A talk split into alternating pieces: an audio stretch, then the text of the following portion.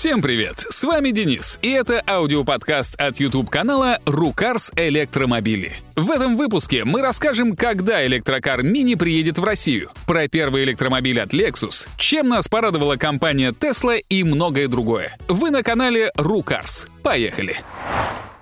В BMW объявили о старте приема заказов на электрические хэтчбеки Мини в России — Первые живые автомобили привезут к нам весной. На официальную цену в 3 миллиона 600 тысяч рублей можете пока не рассчитывать. Она не учитывает ввозные пошлины, которые, похоже, уже точно вернут с 1 января. Так что ожидайте где-то не менее 4 миллионов. И в целом это компромиссная машина, переделанная из бензиновой версии. Мотор мощностью 184 лошадиные силы вращает только передние колеса. Разгон до сотни за 7,3 секунды, а батареи емкостью в 32 кВт-часа хватает всего на 230 с небольшим километров пути. В общем, привлечь это может только ярых поклонников мини и вряд ли кого-то еще. А пока перейдем к новостям Теслы. Концерн официально перенес свою штаб-квартиру из Калифорнии в Техас. Причины ясны и понятны. Калифорния — это богатый штат с множеством IT-компаний, который в свое время привлек Илона Маска возможностью нанять на работу много высококлассных программистов. Но налоги там выше, условия для заводов хуже, а последней каплей для Маска стал конфликт по поводу ковидных ограничений. К тому же в Техасе в конце 2022 года стартует производство пикапа «Кибертрак». Его, к слову, собрались улучшить. Как сообщил Илон Маск, в топовой версии моторов будет не 3, а 4. К тому же шасси сделают полноуправляемым, а значит появится и режим краба, как у электрического «Хаммера». Осталось только дождаться запуска в производство. И что-то подсказывает, что об обещанной начальной цене в 40 тысяч долларов стоит забыть. Почему мы так думаем? Потому что относительно дешевые вещи под брендом Tesla раскупаются мгновенно. Так Tesla, не дожидаясь кибертрака, начала продажи детского электрического квадроцикла Киберквад. Его скорость всего 16 км в час, запас хода до 24 км, а цена всего 1900 долларов. Распродали быстрее, чем за день, и непонятно, будут ли еще. Не менее быстро распродали и киберсвистки Тесла. Этот девайс, кажется, вообще появился как фантазия фрезеровщика, которому в руки попал кусок нержавеющей стали, из которой делают кузов кибертрака. Но Маску понравилось. Он выставил свистки на продажу по цене в 50 долларов, и всю партию тут же раскупили.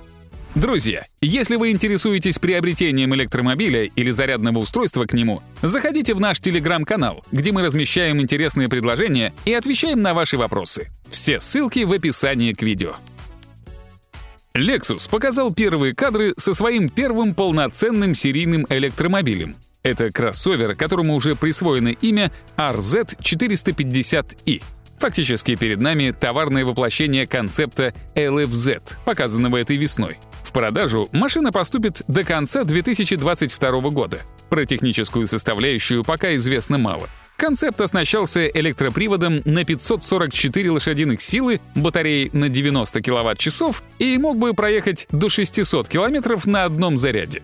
Что запустит в серию неизвестно, но платформа тут та же, что и у представленных электрических кроссоверов Toyota BZ4X и Subaru Solterra, а потому есть подозрение, что на деле характеристики Lexus будут скромнее, чем у концепта, по крайней мере у его базовых версий. Джип лишает Европу легендарного Ренглера без электропривода. Отныне будет только гибридная версия. Чисто бензиновую продавать прекращают. И это хорошо, хотя до полноценного электромобиля Ренглеру, конечно, далеко. Но благодаря батарее в 17 кВт-часов внедорожник может проехать чисто на электротяге до 50 километров. А для путешествий на дальние расстояния он и раньше подходил не особо. К тому же гибрид быстр. 380 суммарных лошадок разгоняют его до сотни за 6,4 секунды. Казалось бы, при чем тут Peugeot? А при том, что Jeep и Peugeot с начала года состоят в едином концерне Stellantis. Так вот, Peugeot и вовсе пообещал с 2030 года перестать продавать в Европе любые машины, кроме чисто электрических. И, кажется, мы к таким новостям начинаем привыкать. У Форда проблемы от собственной глупости. Такое впечатление, что компания решила в свое время отделаться от экологов и поручила инженерам создать электрический пикап F-150 Lightning. Что те и сделали. Причем машина оказалась неожиданно для самого Форда удачной. уже собрано 200 тысяч предзаказов на электропикап.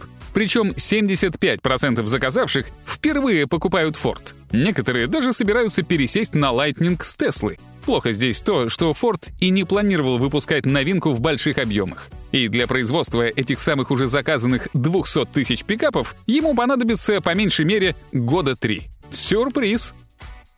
Компания Nissan продолжает показывать нам концепты. Напомним, что речь о бренде, который одним из первых начал выпускать массовые электрокары, но потом как-то притормозил.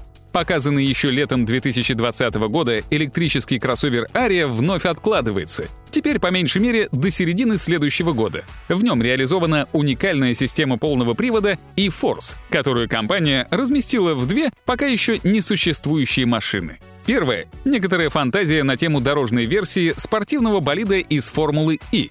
Выглядит неплохо, но пока нереалистично. Вторая машина и вовсе луноход.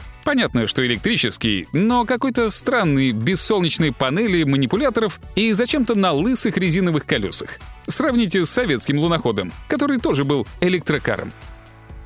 Теперь к хорошим новостям от европейских производителей, которые, кажется, начали что-то понимать. Вот, к примеру, Mercedes модернизировал свой грузовой фургончик Evita.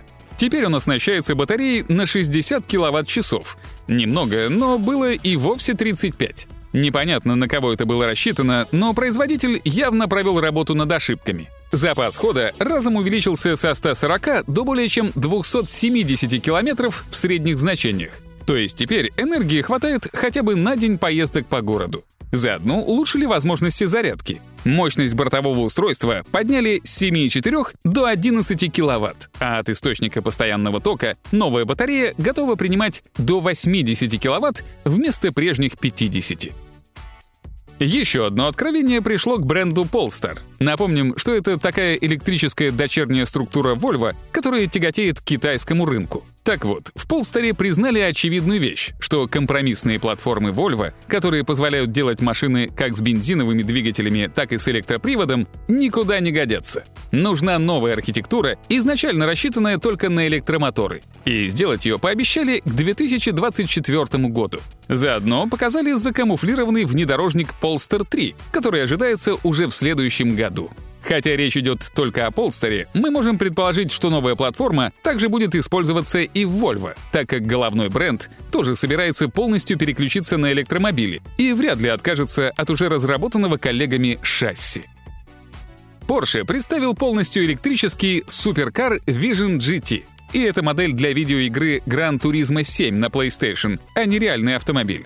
Но послушайте характеристики. Мощность в 1292 лошадиные силы, разгон до сотни за 2,1 секунды, максималка в 350 км в час. Из чисто электрических параметров батарея на 87 кВт-часов и запас хода в 500 км на одном заряде.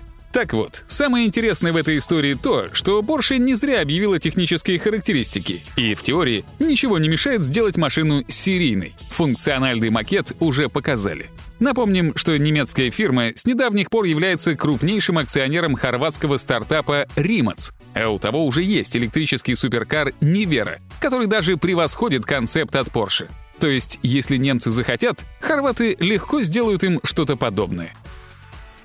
И фишку недели — электрический трактор с уникальным дизайном от известной итальянской компании Pininfarina вы можете посмотреть на нашем YouTube-канале «Рукарс Электромобили». А на этом все. Новый подкаст через неделю. Пока-пока.